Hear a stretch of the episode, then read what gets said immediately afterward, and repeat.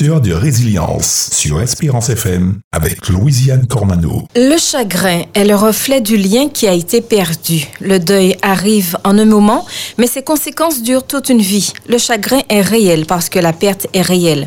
Chaque perte laisse sa propre trace, aussi distinctive et unique que la personne que nous avons perdue, peu importe l'âge que nous avons. Vous commencez à remettre en question le comment et le pourquoi. Vous pouvez demander en passant en revue les circonstances comment c'est arrivé?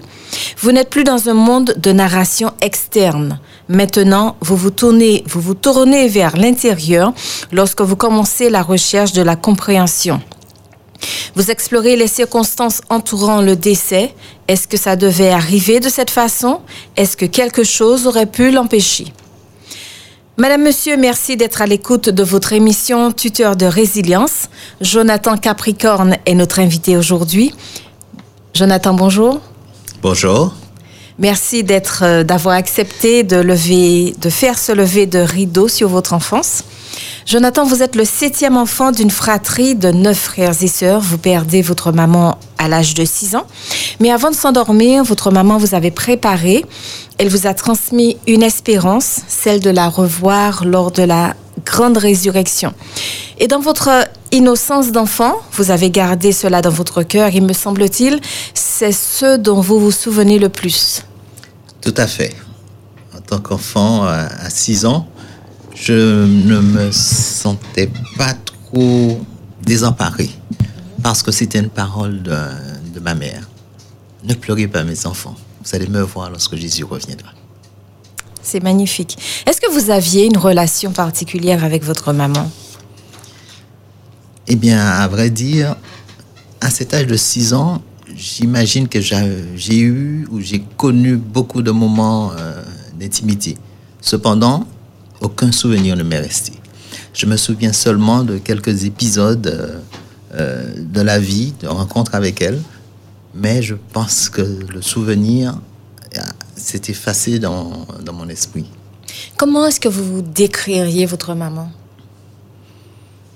Alors, personnellement, je n'ai pas un témoignage à dire, mais je peux le dire par rapport à ce, au témoignage que j'ai entendu de mes frères et sœurs et aussi des gens du quartier qui disaient que c'était une femme euh, très gentille, douce, serviable mhm. et très active aussi. D'accord. Alors, lorsque je, vais plutôt vous demander quelle a été votre attitude d'enfant de 6 ans lors, de, lors du décès de votre maman. Est-ce que Jonathan, vous avez pleuré? Est-ce que vous étiez conscient qu'elle ne reviendrait plus? Alors, je ne pense pas que j'étais très conscient à 6 ans, j'étais plus intéressé par euh, ben, tout l'environnement euh, autour de, de la veillée du décès. Je me souviens par exemple euh, d'une chorale de l'église voisine qui, les membres plutôt de la chorale qui chantaient, et je me souviens d'un des, des chants, des cantiques, le 319 près de Jésus, je trouve, sur asile. Je me souviens aussi. Ça, c'est lors de la veillée. Ça, c'est lors de la veillée. Je me souviens aussi euh, le jour de l'enterrement, proprement dit, ben, sur la route de Sainte-Marie, il y avait une marche qui conduisait au cimetière. Et en tant qu'enfant, j'étais apparemment plutôt émerveillé par cette fanfare, par les, le, le, ben, le déroulé de, de, la chose et de voir comment on marchait dans les rues de Sainte-Marie, que les gens s'arrêtaient pour nous regarder. C'était un enfant plutôt intéressé par l'environnement, mais on dirait pas, trop concerné par, par l'événement. Euh, vous avez parlé de la veillée. À l'époque, tout se faisait à la maison. Oui. Euh, est-ce qu'on vous a laissé voir votre maman? Oui. Alors, déjà, dans un premier temps, mon père euh, nous avait placé les deux derniers, ma petite sœur et moi, on va dire parmi les trois derniers, chez d'autres personnes. Donc, nous n'avons pas assisté à toute la préparation.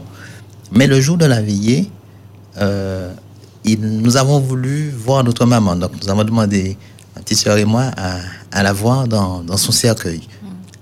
Mais je pense qu'au moment où il nous amenait, on a eu un moment de, de frayeur, ma petite soeur et moi, et on a demandé non, non, non, non on ne veut pas voir parce que on, on imaginait le mort comme quelque chose de vraiment euh, désastreux.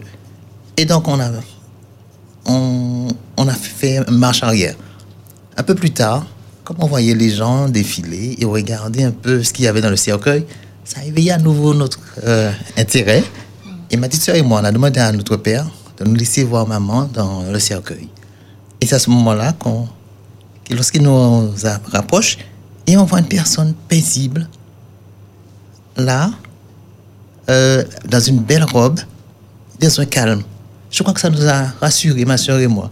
Et puis après, bon, nous sommes partis faire autre chose. Vous aviez pensé qu'elle dormait Voilà. Alors, vous avez parlé de la veillée, de, ce chant qui vous a marqué euh, durant la veillée. Euh, aujourd'hui, le 319, hein, pour ne pas le citer, près de Jésus, je, je trouve un sur-asile. Aujourd'hui, lorsque vous entendez ce chant, est-ce que ça vous ramène à des années en arrière? Oui, pendant très longtemps, durant toute mon adolescence, lorsque j'entendais ce chant, ça me ramenait systématiquement à, ce moment-là.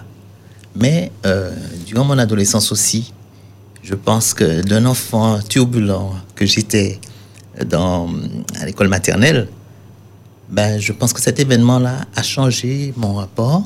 Et là, je suis devenu un enfant plutôt réservé, introverti. Et ce chant m'a accompagné parce que je me suis dit, je peux trouver auprès de Jésus cet ami. Et donc, pendant très longtemps, même mon ami le plus fidèle, le plus intime, c'était Jésus. J'avais des camarades de classe, j'étais content de les rencontrer. Mais je ne pense pas qu'il y avait d'amis plus fidèles que Jésus. Alors, par la suite, l'enterrement a eu lieu. Par la suite, qu'est-ce qui s'est passé? Vous avez constaté l'absence de votre mère, vous l'avez réclamé Je ne me souviens pas l'avoir réclamé. Mais euh, je sais qu'à un moment, euh, mon père chantait. Mon père était directeur de, de chorale euh, dans notre église, à peine de sucre. Et je me souviens qu'il chantait, un jour il a chanté plutôt ce chant. Euh, Seigneur, je ne puis continuer seul mon chemin, de ton ciel et de moi. Mais les paroles me sont revenues, je ne connais pas le, reste du chant, mais ça, c'est resté à mon esprit. Voilà un homme qui, à un moment, ben, mais se sentait vraiment seul. Mais je crois que Dieu a répondu à sa prière, puisque un an plus tard, un an plus tard, il se remariait. Et donc, euh, enfant, entouré de beaucoup de frères et sœurs, quatre frères et quatre sœurs. votre père n'a pas voulu vous séparer, il vous a tous gardés, euh, il voulait garder tous ses enfants avec lui. Vous étiez quand même neuf. Oui, nous étions neuf. Effectivement, il y a ma grand-mère qui voulait garder quelques enfants pour pouvoir soulager euh, ben, ben, l'éducation, ce travail d'éducation, puisque mon père étant boulanger, il travaillait de nuit, le matin il fallait livrer. Donc il n'avait pas autant de disponibilité. Et pour aider, euh, les parents se sont proposés de pouvoir garder une partie des enfants. Et mon père, il a refusé, il a gardé tous ses enfants auprès de lui. Ça, je l'ai su bien plus tard. C'est une de mes grandes sœurs qui me l'a raconté. Alors, comme vous l'avez dit, euh, un an plus tard, votre père se remarie, une nouvelle personne entre de la famille. Comment est-ce que vous avez vécu cela? C'était pour vous une intrusion Quelqu'un qui, selon vous, est-ce que selon vous, elle voulait prendre la place de votre mère? Vous étiez conscient de, de, cette nouveauté, ce changement? Vous étiez quand même neuf et une autre personne. Bon, mais ça eh change tout. Moi, en tant qu'enfant, je n'ai pas euh, vu cela de mauvais oeil. J'ai plutôt pensé que c'était une bonne chose d'avoir ben, une maman de remplacement en attendant euh, ben, ce fameux jour, on la verrait. Et euh, ben, j'étais plutôt curieux et euh, ben, je l'ai plutôt bien accueilli. Et comment vous l'appeliez Vous l'appeliez maman? Alors, justement, les frères et sœurs, on ne savait pas comment trop l'appeler, notre belle-mère. Et ils m'ont mandaté. Bon, comme j'étais petit garçon, ils m'ont dit ben, Va demander à, à la belle-mère euh, comment il faut l'appeler. Et je suis allé vers elle, je lui ai dit Comment on doit t'appeler? Ben, Elle a hésité, et après, elle nous a dit ben, Appelez-moi mamie. Et ça a été adopté par tous les enfants, l'appelait mamie y compris par aussi euh, les personnes qui tournaient dans l'entourage familial, et euh, à tel point que même euh, les ouvriers de la boulangerie aussi l'appelaient mamie. Mm-hmm. Alors, Jonathan, est-ce que la, notion de belle-mère était présente dans votre esprit, soit dit en passant que la belle-mère est souvent mal vue, elle est souvent perçue comme une personne méchante, acariâtre, sévère. Comment est-ce que l'avez-vous vous l'avez perçue, cette notion-là? Alors personnellement, je ne l'ai pas perçue comme une personne méchante. C'est vrai qu'elle avait une sévérité, Euh, mais euh, enfant, euh, je sais que lorsqu'elle sortait, nous ramenait des petits bonbons, et donc on appréciait cela. Donc pour moi, c'était plus tout à fait normal. Et puis si on a fait une bêtise, bon, c'est normal qu'on soit puni. Mhm. Maintenant, je sais que les plus grands, alors enfants jusqu'à l'âge de peut-être 12 ans, je n'ai pas trop conscient, puisque bon, je pense qu'une fois qu'on a nos besoins satisfaits, les enfants, on aime l'amusement. Mais adolescent, j'ai pris conscience que les plus grands, eux, ont vécu euh, la chose différemment. Mhm. Et euh, la sévérité peut-être qu'elle montrait, euh, ben, eux, ils appelaient ça peut-être la méchanceté. Et donc, ça me faisait un peu de peine pour eux. Mais personnellement, moi, ça se passait très bien. J'étais plutôt calme et obéissant. Alors, est-ce qu'il y avait des choses qui vous étaient interdites, comme par exemple puisque votre, votre belle-mère, elle, elle, venait de la ville et vous, vous étiez euh, ah oui, nous, on dans la campagne. Nous avions grandi dans la campagne, donc du coup, on se promenait dans toutes les maisons du quartier, on allait chez les gens, chez les voisins, on entrait dans la maison des voisins, etc. Et elle, euh, disait, mais non, ben, ça ne se fait pas, on va pas chez les gens. Et du coup, euh, les sorties à l'extérieur, bon, c'était très limité. Très limité. Donc, du coup, bon, les plus grands. Ça euh, restreignait votre liberté. Euh, vous preniez cela comme euh, une interdiction, privation de liberté, c'est ça? C'est ça. Surtout que, bon, mon aîné, au moment où elle est arrivée, mon, aîné avait déjà 15 ans. Alors, les quatre plus grands ont une autre différence. Donc, eux, bon, je pense qu'ils ne se sont pas soumis à cette règle-là. Ils sortaient. Donc, nous, les plus petits, on essayait quand mm. il y avait des de nous échapper aussi, d'aller voir euh, un petit peu du, dans le quartier. Alors, est-ce que ça a créé euh, une séparation? Il y avait les enfants de maman, maman, votre maman, et les enfants de mamie. Euh, je ne l'ai pas senti, mais bien adulte, bien plus tard, lorsque j'étais déjà adulte chez moi, les plus grands dit oui. Ils ont senti cette différence. Comme quoi, bon, ben, les trois derniers donc, étaient les préférés. Ils ont senti euh, cette différence. Mais enfin, euh, euh, bon, je n'étais pas conscient quand j'étais enfant. Mhm. Alors, est-ce que l'influence de mamie, donc votre belle-mère, est-ce que son attitude plutôt a eu une influence sur vous? C'est-à-dire, est-ce qu'il y a eu un changement de comportement, de turbulent? Parce que nous rappelons que vous étiez un enfant turbulent. vous êtes devenu timide, réservé, renfermé. Est-ce que son attitude a eu une influence sur vous? Non, je ne pense pas que ce soit réellement euh, son attitude. Je pense qu'il s'agissait peut-être, hein, je, reste dans, dans les décis, il s'agit peut-être d'une forme de réaction face à la perte. Mhm. Parce que j'ai vu, euh, je peux dire, j'ai un des, mon cadet, le frère cadet, qui lui, il s'est tourné plus vers euh, l'humour il nous faisait tout le temps rigoler. Et même lorsqu'il y avait des situations difficiles, il sortait toujours le mot pour pouvoir amener euh, la gaieté, etc. D'autres se sont enfermés aussi, euh, tranchés dans, dans, dans le silence. Et puis, je pense que moi, je suis peut-être. Euh, j'ai réagi comme ça inconsciemment, dans, dans une forme de renfermement mais j'aimais beaucoup lire et donc je pense que je m'évadais par la lecture, beaucoup par la lecture. Jonathan, est-ce que euh, dans son cheminement avec vous, dans le cheminement de, mamie avec vous, euh, il y a quelque chose qui vous a rappelé votre maman, par exemple un geste, une parole, un câlin, euh, que vous montiez sur ses genoux, par exemple. Est-ce qu'il y a eu quelque chose qui, qui vous rapprochait du souvenir de votre maman? Alors, oui, dans l'attitude de, de, mamie, il y avait, enfin, mon, mon rapport avec elle, c'est que, bon, j'étais assez proche, parce que en, tant qu'enfant, j'étais, je pense, tout le temps dans, dans, ses jupes. Euh, avait une proximité. Euh, J'allais lui poser des questions qui me passaient euh, ben, toutes mes interrogations euh, d'enfant. Oui, je n'hésitais pas. Pour moi, c'était pratiquement ma mère. D'ailleurs, je disais aux autres que c'était ma mère. Vous ne la présentiez pas comme étant votre belle-mère Voilà. Non, je ne la présentais pas comme étant ma belle-mère. C'est peut-être euh, adolescent, bon, les gens qui savaient que, mais c'était pas ta mère, ta mère est morte. Alors à ce moment-là, je disais, oui, bon, voilà. Je disais, oui, c'est ma belle-mère. Mais bon, je dis, pour moi, je dis que c'est ma mère. Une façon d'éluder euh, les questions. voilà. voilà. Alors, est-ce qu'il vous arrivait, en grandissant, de prendre conscience que maman était absente? Qu'est-ce qui se passait à ce moment-là dans votre esprit? Alors, en grandissant, je me suis posé la question, quand je voyais un peu la, parfois la tristesse des autres, quand on parlait du, bon, bah, du sujet. Et comme j'ai dit, j'ai oublié, ou plutôt ma mémoire a effacé le souvenir de ma mère. Je me souviens pas de sa voix, de son visage, de son sourire. Euh, je ne sais pas euh, comment câliner. Non, je, tout s'est effacé. Alors, je ne sais pas si ça a été salutaire pour moi, mais je pense que les plus grands qui ont gardé ce souvenir, ça a été très douloureux parce qu'ils ont pu comparer notre maman par rapport à l'arrivée de mamie. Donc, euh, je pense que là, ils ont vu les personnes, deux personnages, deux personnes différentes, personnalités différentes. à mon niveau, donc je ne peux pas faire de comparaison. Alors, il y a quelque chose qui a provoqué une réinitialisation de votre mémoire, si je peux me permettre de le dire ici. Une photo au mur que vous n'aviez pas reconnue. Oui.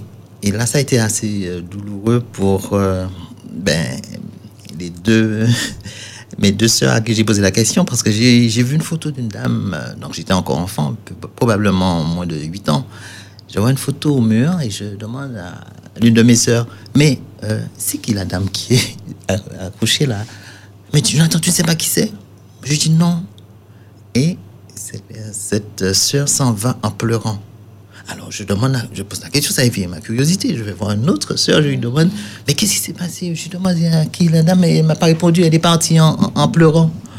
Et alors à ce moment-là, euh, elle m'a dit, mais Jonathan, comment ça, t'as oublié ta maman? Je dis, ah bon, c'est elle ma maman? C'est qu'elle ressemble? Et ça a été à ce moment-là, mais pour moi, presque un choc. Et j'ai commencé à la regarder de façon différente. Mais mhm. c'était elle, ma maman. Je me suis dit, je me suis rendu compte comment j'avais oublié. Mais c'était un choc pour avoir perdu l'image de, de, souvenir ainsi de, de, sa mère. Bon, je pense que dans les moments euh, de mon adolescence, dans les moments de, de tristesse, je, je me disais, je me rappelais cette parole mes enfants, vous allez me voir au ciel. Et je me suis dit, il faut que j'arrive au ciel. Je veux rien me laisser euh, arriver. Euh, je veux que rien ne m'arrête dans mon parcours pour le ciel parce que j'ai envie de voir ma maman. Donc, euh, cette incident, entre guillemets, a réveillé votre conscience d'enfant que vous étiez et vous a permis de, de, voir les choses différemment au sujet de votre maman. C'est bien ça? Tout à fait. D'accord. Alors, votre découverte de Dieu lorsque vous étiez adolescent, est-ce que cela a eu un impact sur votre tristesse? Et est-ce que cela vous a aidé à penser différemment? Oui, oui, oui. Je dirais que mais j'étais un grand lecteur. À l'école, j'aimais beaucoup lire. Et donc, le samedi, ne pouvant pas lire des livres scolaires ni des livres euh, ben, séculiers, séculiers. Donc, du coup, je me suis tourné vers les livres euh, que nous avions à la maison, d'Ellen White, euh, chez Prophète, etc. Message à la jeunesse. Message à la jeunesse et tous ces livres.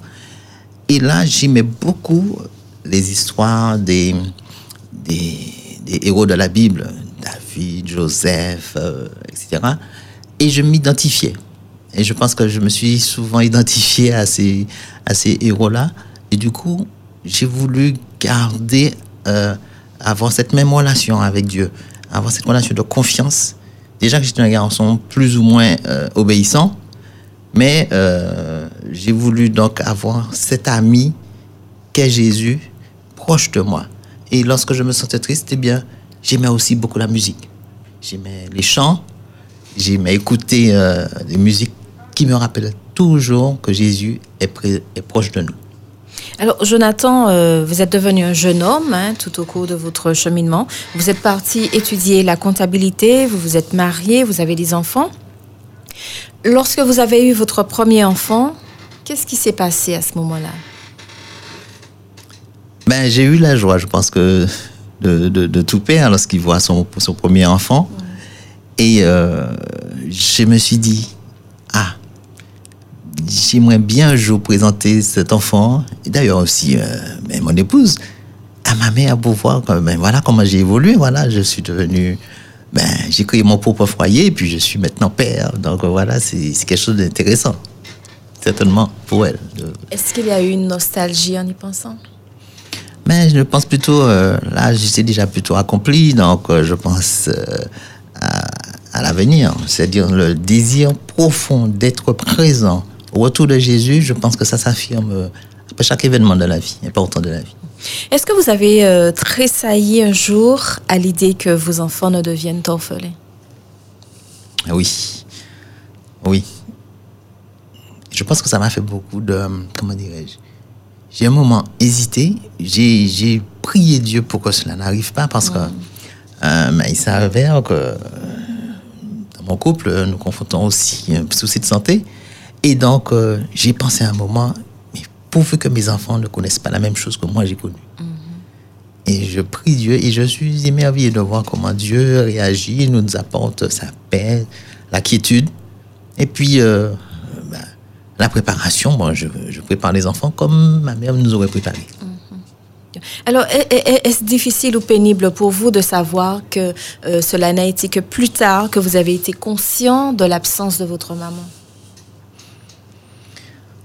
Ben, non, je ne trouve pas que c'est pénible, mais je trouve que Dieu est bon parce qu'en fait, il a donné à une jeune femme, j'allais dire, cette mission d'élever neuf enfants qui ne sont pas les siens, ben, du mieux qu'elle peut, qu'elle le pouvait. Mm.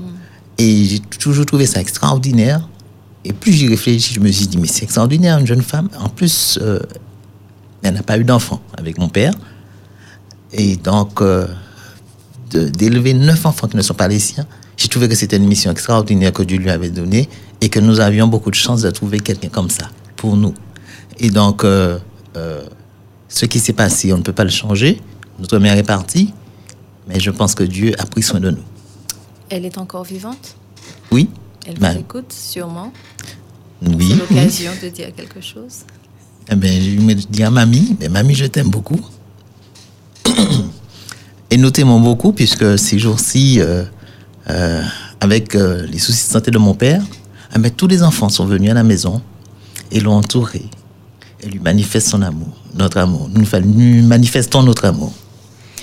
Jonathan, les émotions négatives, est-ce qu'elles sont toujours présentes et difficiles à assumer ou encore vous restez sur la phrase que votre maman vous a laissée, on se reverra au retour de Jésus Moi, je suis quelqu'un de plutôt positif. Je regarde plutôt les verres à moitié remplis. Et donc, euh, considérant cet événement de la vie familiale, je reste toujours sur cette espérance. Euh, eh bien, on la reverra un jour, surtout que les gens du quartier, lorsque j'étais euh, adolescent en allant au collège, dans le, bus du quartier, et ils se posaient la question, mais ça, c'est pas fils d'un tel? Etc. Et puis, il parle de ma mère, toujours en bon terme, c'était quelqu'un de bien, etc. Et je pense que ma mère ayant du bon témoignage, ça, c'est, moi, c'est positif. Et je remercie Dieu pour tout ce qui est arrivé. Ça vous aide, ça, à continuer votre chemin? Tout à fait. Mhm. Jonathan, vous êtes résilient ou vous pensez l'être? Oui, je pense l'être. C'est-à-dire? Qu'est-ce qui vous fait quoi Qui vous fait penser que vous êtes résilient? Ben, Je ne reste pas sur une pensée négative, ne me laisse pas abattre mais j'essaie toujours tirer du positif des choses, des événements de la vie. Et j'essaie aussi de transmettre à ceux qui m'entourent cette même idée de, résilience, de se surmonter, mais toujours avec l'aide de Jésus. Parce que pour moi, Jésus a toujours été un ami, non pas euh, théorique, mais tangible, proche. Jonathan, les auditeurs d'Espérance FM ont entendu votre parcours d'orphelin, d'enfant orphelin de mère. Certains se retrouvent à travers vous, d'autres qui euh, vous connaissent ne connaissaient pas cette portion de votre vie. Quels sont les mots que vous aimeriez laisser euh, à ceux qui vous écoutent maintenant? Ben, J'aimerais dire à tous les orphelins qu'ils peuvent compter sur un Dieu, un ami proche, et c'est Jésus. Et on peut le connaître à travers sa parole, la Bible. Et en voyant comment il a agi pour euh, des hommes, j'allais dire du temps de la Bible, on peut se dire que ce Dieu-là est aussi présent aujourd'hui et qu'ils peuvent s'approcher sincèrement de lui. Vous pouvez pleurer la, nuit dans votre chambre lorsque vous êtes seul et Dieu, il vous entend, il vous écoute et vous donnera une réponse. Jonathan Capricorne, merci. Merci d'avoir accepté de dévoiler cette partie de votre vie sur les ondes d'Espérance FM. Merci à vous également d'avoir été présent avec nous, de nous avoir écoutés. Nous vous souhaitons une bonne journée. Nous vous retrouvons la semaine prochaine. Artisans, professionnels de santé, juristes, enseignants, businessman, cultivateurs, mères au foyer, ouvriers, psychologues, universitaires, tous orphelins. Comment ont-ils réussi le parcours de vie qui leur a tendu la main? Vous le saurez en écoutant Tuteur de résilience, l'émission proposée par le ministère adventiste des possibilités, le vendredi de 9h à 9h45 sur Espérance FM.